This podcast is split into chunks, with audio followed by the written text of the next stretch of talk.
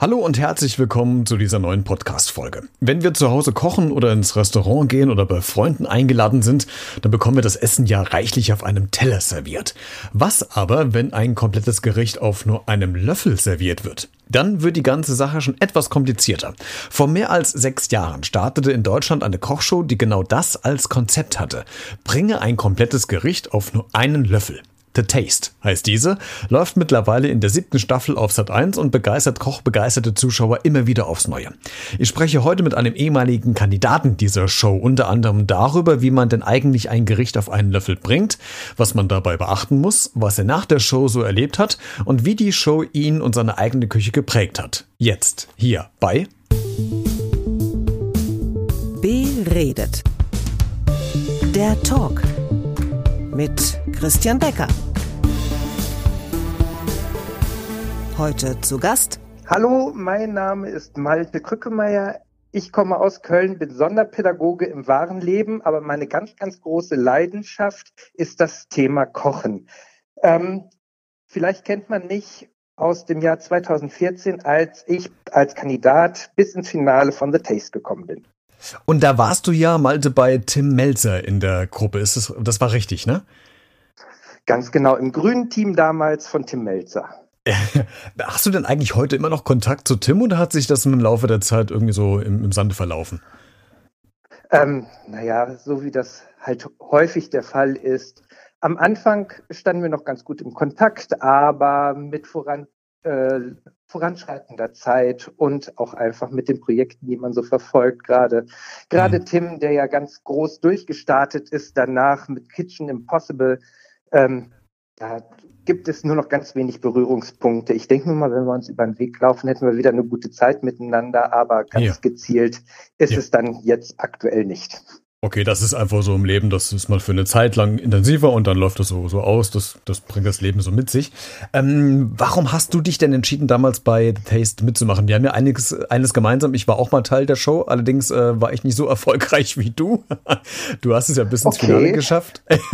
ich bin leider nur unter den letzten oder die besten 40, glaube ich, waren es gekommen. Also ich war, äh, ich glaube, Ersatzkandidat, falls jemand noch abgesprungen wäre, um dann auch in die Show reinzukommen. Aber äh, weg von mir hin zu dir, was waren deine Motivationen? Bei der Show damals mitzumachen? Ähm, ich war damals 2014 in der zweiten Staffel, habe die erste Staffel schon verfolgt und in einer spontanen Aktion, als ich krankgeschrieben war damals, habe ich einfach gesagt, ähm, okay, die erste Staffel hatte eine Hobbyköchin gewonnen, dementsprechend läuft das ziemlich fair und auch ziemlich interessant ab warum soll ich nicht mit meinem Können und mit meinem Wissen da einfach auch mal aufschlagen? Und hm. habe mich daraufhin beworben. Mhm. Ähm, ich kann das ja nachvollziehen, weil ich ja den ganzen Bewerbungsprozess wie du ja auch durchlaufen habe. Äh, wie, äh, ja. wie, hast du dich denn für die Show vorbereitet? Also ich weiß, meine Position war, ich habe ähm, wochenlang vorher geübt, ich habe Löffel gekocht. Ich meine, das war zugunsten der Freunde und der Mitbewohner der WG immer fantastisch. Die hatten immer was zu essen. Äh, wie, wie, wie hast du dich vorbereitet auf die Show damals? Ähm, für die Show habe ich mich vorbereitet. A, durch Kochen, immer wieder ausprobieren, die Löffel im Vorfeld or äh, organisieren und darauf anrichten und vor allem gerade das Casting-Rezept, mit dem man sich beworben hat, ungefähr 20.000 Mal kochen, bis jeder Hand, ja. Handgriff, äh, äh, ja, bis jeder Handgriff äh, stimmt. Ähm, dieses Rezept, mit dem man sich beworben oder mit dem ich mich damals beworben habe, hat sich auch im Laufe der Zeit irgendwie noch vier, fünf Mal verändert, bis man dann irgendwie richtig, richtig zufrieden war. Ja. Ansonsten ähm, kann man sich ja kaum vorbereiten, weil bei The Taste jede Sendung ein anderes Thema hat, das häufig auch echt spontan und unvorbereitet auf uns Kandidaten einprasselt. Mhm. Und äh, dementsprechend habe ich dann vielleicht ein bisschen Kochbücher gewälzt, äh, spannende Aromenkombinationen mir rausgesucht, die man so im Hinterkopf hat. Aber wirklich vorbereiten war ganz, ganz schwierig, fand mhm. ich. Für, für mein ruhiges Gewissen, Malte, ist dein erster Löffel, den du zu Hause gekocht hast, auch völlig in die Hose gegangen wie bei mir? Ähm, ist er wirklich in die Hose gegangen? Nein. Aber er war nicht so, wie ich ihn haben wollte. okay. Und auch die Gäste, die da waren, ich habe mir immer wieder neue Leute eingeladen und habe meine Sachen vorgestellt. Ähm, die waren auch nicht so wirklich begeistert. Und wenn du sonst kochst und, äh, und Gäste hast, die dann abends total zufrieden nach Hause gehen, dann, dann bist du ganz stolz auf dich. Und wenn du aber weißt, jetzt geht's um was und ich muss mich vorbereiten für die Sendung und die Leute sagen, oh, ja, war gut oder war oh, okay, dann, dann bist du natürlich nicht zufrieden. Und dann weckt mich der Ehrgeiz, dass ich da echt mich hinstelle und mache und mache und mache, ja. bis es dann wirklich so ist, wie ich es haben möchte. Okay. Ähm, ich habe mich ja damals mit dem Rezept beworben. Es gab bei mir ein äh, Rinderfilet mit einem äh, Kartoffelpüree und ich hatte eine Rotweinreduktion als Soße gemacht. Mit, mit welchem Rezept hast du dich denn beworben? Oder musstest du ins Casting? Oh Gott. Äh, ins Casting bin ich gegangen mit einem gedämpften Heilbutt, mit einer Zitronensoße und mit einem Dumpling gefüllt mit Wurzelgemüse und geräuchertem Heilbutt. Dazu ein kleiner Tomate-Kresse-Salat, ein bisschen Sesam und fertig. Hm. Du bist ja auch wie ich äh, ein Hobbykoch, aber nochmal eine Stufe höher als ich, würde ich, würde ich jetzt mal ansetzen. Und als man, äh, ich weiß nicht, wie es bei dir war, als ich damals bei dem Casting war und musste zum Probekochen, waren wir eine kleine Gruppe äh, von Köchen, bunt gemischt. Ähm, ich war äh, mit einer anderen Dame die einzigen beiden Hobbyköche. Das andere waren alles Profiköche und äh, es waren auch zwei dabei, die schon einen Stern hatten.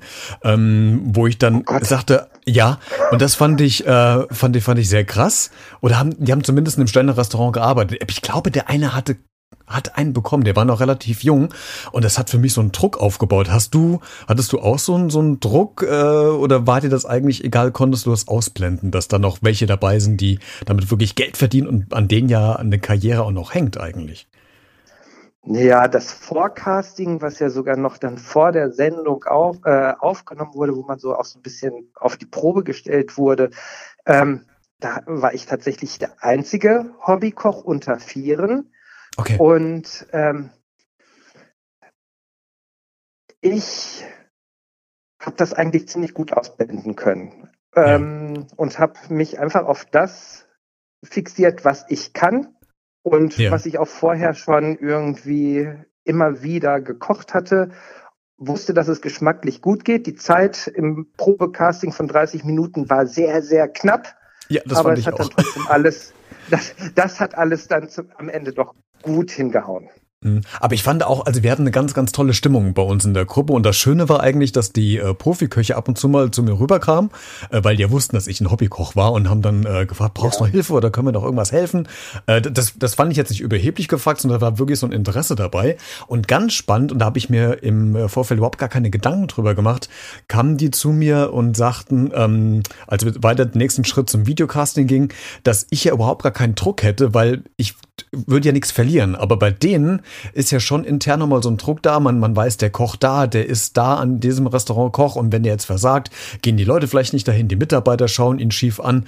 Äh, das fand ich so ein bisschen irritierend, dass die, dass die Profiköche mit so einem Druck auch da in diese Show gegangen sind. War da, hast du da was ähnliches damals gespürt oder war das bei dir vielleicht noch gar nicht so?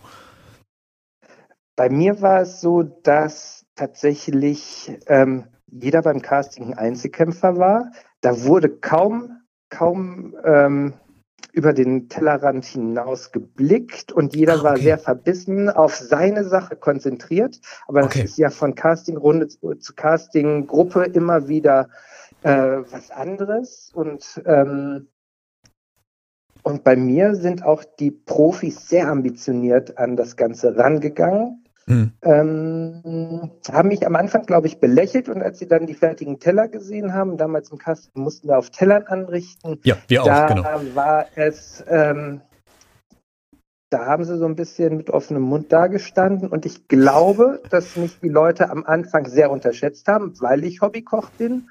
Hm. Und ähm, als sie das fertige Produkt gesehen haben, haben sie gedacht, oh, der hat ja doch was auf dem Kasten. Ja, sehr gut, super.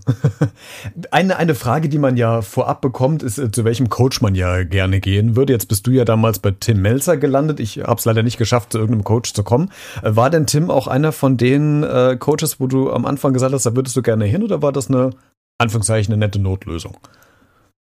Ähm, nein, es war keine nette Notlösung. Also ich wollte als ja, bis dato ähm, außenstehender Zuschauer dieser Sendung gerne zu Lea Linster oder Frank Rosin. Oh ja, Lea ist toll.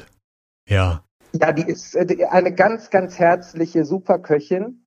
Ähm, aber als ich dann zum Fernsehcasting in die Sendung kam, waren ja schon alle Coaches bei mir damals belegt. Und es war wirklich nur noch Tim Melzer frei und ich habe mich mit zwei anderen Profiköchen mal wieder um den letzten Platz in seinem Team betteln müssen. Hm. Und es war der absolute Glücksgriff, dass ich da durchgekommen bin, weil Tim war tatsächlich in meinem Coach-Ranking auf Platz vier von vier. Aber im Nachhinein hat sich herausgestellt, dass wir A, persönlich einen sehr guten Draht zueinander hatten, der mhm. sich echt durch die ganze Aufzeichnungszeit ähm, weiterentwickelt hat. Und es war echt spitze und super. Und mhm. ich schätze ihn als Person plus, dass wir vom Geschmack sehr ähnlich ticken.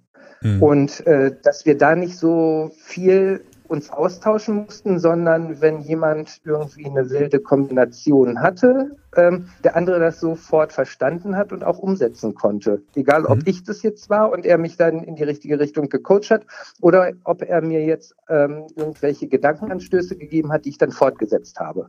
Mhm. Das macht ja auch das Zusammenarbeiten auf jeden Fall einfacher, wenn man sich auf dieser Ebene ja schon versteht. Ne? Ja, das war großartig. Die persönliche Ebene ähm, war da. Und dann natürlich, das sieht man ja immer wieder, wenn, wenn das stimmt, ich glaube, dann unterstützt der Coach einen gleich doppelt so gern wie äh, als wenn es nicht der Fall wäre. Ja. Malte, was ich mich immer in der Show gefragt habe, wie stark ist denn die Nervosität, wenn man in diesem Fahrstuhlschacht steckt und man hört äh, über Lautsprecher ja nur, was die Coaches gerade essen und was die, ähm, was die dazu sagen, was sie vielleicht loben, was sie vielleicht aber auch zerreißen. Man hat aber selbst gar nicht die Möglichkeit, irgendwie einzugreifen, wenn man sich irgendwie erklären will, was ist das für eine Situation, in diesem Fahrstuhlschacht zu stecken? Also die Situation ist auf alle Fälle sehr, sehr warm. Da ist kein Ventilator drin, da ist nichts okay. und, die, äh, und die Luft staut sich. Also das ist es halt jedes Mal. Dann ähm, natürlich weißt du, was du gekocht hast und du hast auch im Vorfeld immer ein Gefühl, ob das, was da jetzt gleich von den Coaches kommt, ähm, gut oder schlecht ist. So war es zumindest bei mir und ich lag eigentlich immer richtig. Ähm, und dementsprechend, weil es einfach eine Situation ist, der du dich hingeben musst, machst du das, freust dich über nette Worte und bist vielleicht ein bisschen niedergeschlagen, wenn was Blödes über deinen Löffel gesagt wird. Ja, hm. that's life. Absolut, das gehört dazu. Dafür ist es ein, ein Spiel. Ähm, wenn die Coaches diese Löffel bekommen, das sind am Anfang sind es ja um die 16 Kandidaten in, in der ersten Runde. Ähm, was ich mich immer so gefragt habe und auch Personen, mit denen ich der Taste gucke, auch heutzutage noch, die Löffel werden doch kalt serviert den Coaches oder werden die warm gehalten? Also es kann ja, die Produktion also. dauern ja immer länger als das, was man sieht. Ja, also du kannst, wenn du den Löffel dann, oh Gott, wenn du den Löffel abgibst, das ist jetzt ganz schlimm. Nein, aber wenn du deinen angerichteten Löffel an die Person übergibst, die den Löffel mhm. dann zur Jury bringt, mhm. ähm, der wird dann zwischengelagert mhm. und du kannst, so war es bei uns zumindest, entscheiden, ob er bei 60, 70 Grad, also irgendwo warm gehalten werden soll, bei Raumtemperatur mhm. Äh, stehen soll oder kalt mhm. gestellt werden soll. Ah, okay. Und dementsprechend genau, musst du ja auch berücksichtigen, wie du kochst. Also wenn du ja ein Gericht hast und das wird kalt serviert, musst du ja damit rechnen, dass ja ganz viele Geschmäcker auch dann verloren gehen. Ja, aber tatsächlich, das ist auch der Jury bewusst und die sagen, die sind auch so fit, sie kriegen das schon sehr gut auseinander differenziert. Okay. Natürlich wird, wird ein schöner warmer Löffel besser sein als ein, ein, ein, ein ne? abgestandener, ne? aber sie, ja, aber sie, sie, sie kriegen es trotzdem hin, das noch irgendwie äh, äh, kognitiv umzusetzen und auch dann ihr doch noch relativ gutes Meinungsbild abzugeben. Das Tolle mhm. ist, wenn ein Gastjuror da ist, mhm. äh, jetzt, jetzt äh, erkläre ich mal so ein bisschen, wie es wirklich läuft. Gibt ja, man zwei Löffel, gibt man zwei Löffel äh, in die Wertung raus. Der erste wird nämlich dann sofort hinter der Bühne noch warm äh, verkostet. Und der mhm. zweite, den man dann im Fernsehen sieht, das ist dann das abgekühlte Exemplar. Aber man ah. weiß, die Köche, die Coaches, die Gastjuroren haben einmal das warme Produkt, so wie es wirklich sein soll, in ihrer Gänze verkosten ja. können. Und ja. dann fürs Fernsehen gibt es dann nochmal das schöne kalte, das okay. schön präparierte. Aber ähm, der Geschmack ist dann wahrscheinlich schon wieder ja, ein bisschen Ä abgeflacht. Etwas weg, was ja auch völlig dann äh, normal ist. Sch schaust du die Show heute immer noch? Ja, ich gucke sie unglaublich gerne und denke auch jedes Mal bei den Aufgabenstellungen, was würde ich denn jetzt machen? ja, das, ist, das gehört einfach mit dazu. Absolut, aber kannst du deinen Puls noch kontrollieren, wenn du die Show guckst und nicht, dass du da festgebissen auf der Couch hängst, denkst, oh Gott, oh Gott, ich hätte das völlig anders gemacht. Wie kann der jetzt nur das da mit reinbringen? Das speckt doch überhaupt nicht. Oder bist du, kannst du neutral da dran gehen, an die, an die, an die Show? Ich, ich gehe da relativ neutral dran und tatsächlich nehme es auch immer wieder wie viele andere Kochsendungen auch einfach als Inspirationsquelle, weil viele Kandidaten einfach auch nochmal ganz neue Ideen reinbringen mhm. äh, Kombinationen aufzeigen, äh, paar tolle, ja, tolle Ideen bringen. Und mhm. ich finde, mit der Zeit steigt das Niveau von Sendung zu Sendung und die Löffel, die dort teilweise angerichtet werden, sind, haben echt einen Wow-Effekt. Und ich stehe da mit offenem Mund, weil ich denke, ey, die Leute haben wirklich nur 60 Minuten Zeit, was die in der kurzen Zeit sehr, sehr handwerklich auf diesen Löffel bringen, das ist großes Kino.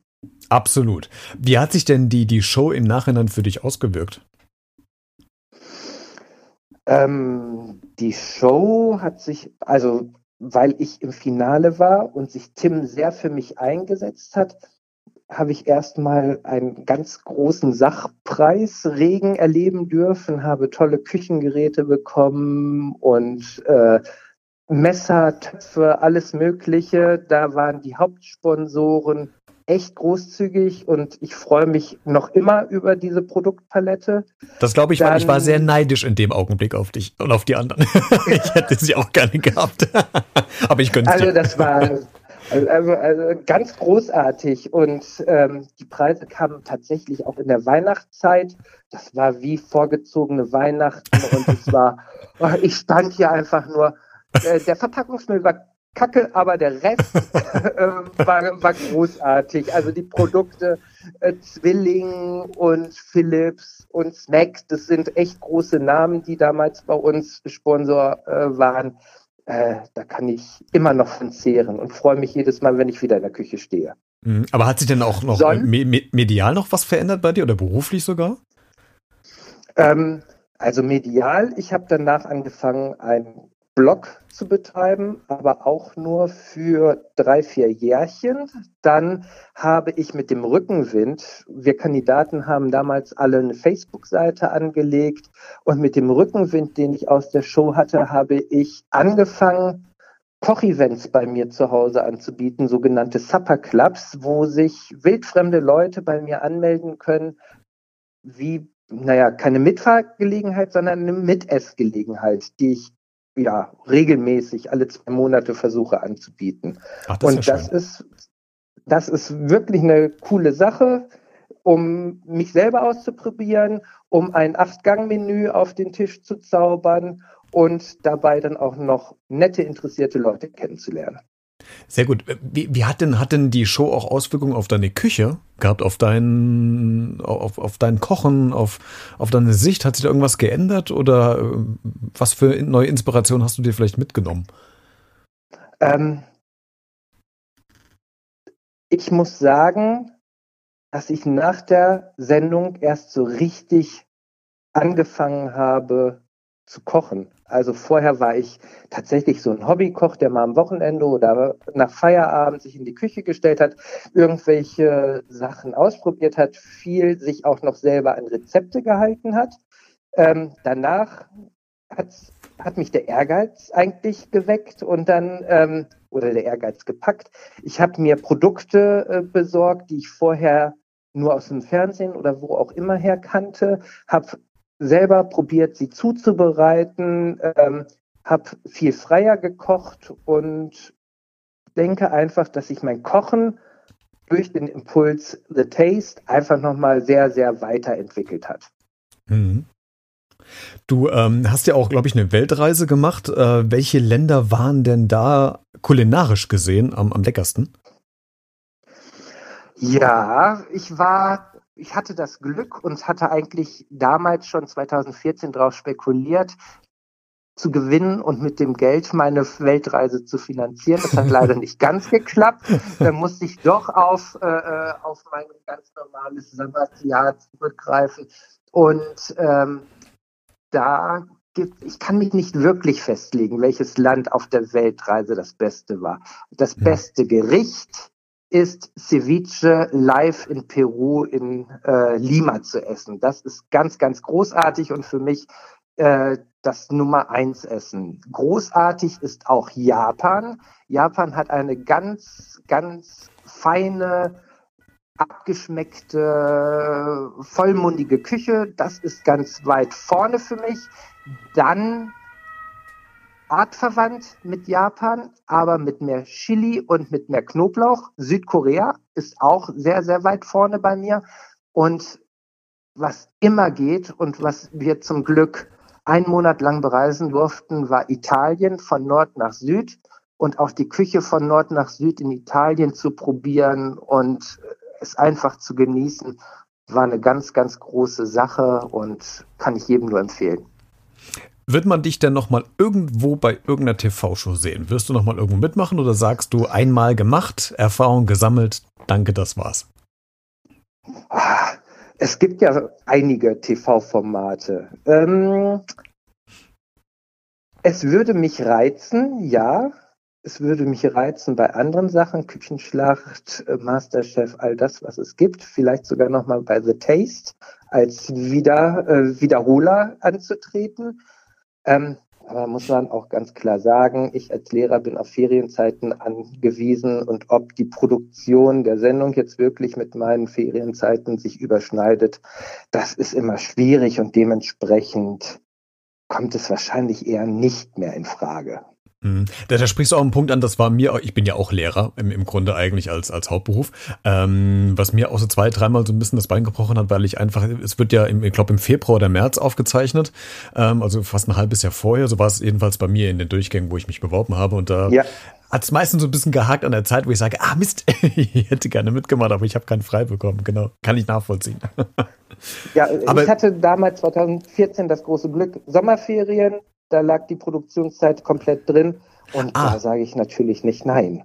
Ja. Genau. Stimmt, bei den ersten, stimmt, die ersten zwei oder drei Staffeln haben die im Sommer aufgezeichnet und dann sind die in den ins genau. Frühjahr gewechselt. Richtig, genau. Ja. Super. Malte, vielen äh, lieben Dank, dass äh, du dir heute Zeit genommen hast, um äh, mit dir über dich, über The Taste und über die kulinarischen Genüsse zu unterhalten. Hat sehr viel Spaß gemacht. Ja, ich danke, dass ich dabei sein durfte. Wenn dir diese Podcast-Folge gefallen hat, dann lass gerne ein Like oder ein Abo bei iTunes, Spotify oder Deezer da. Falls du noch was loswerden willst, dann kommentiere gerne in den sozialen Medien oder schicke eine Mail an b-redet.gmx.de. Bis zur nächsten Woche und bleib neugierig.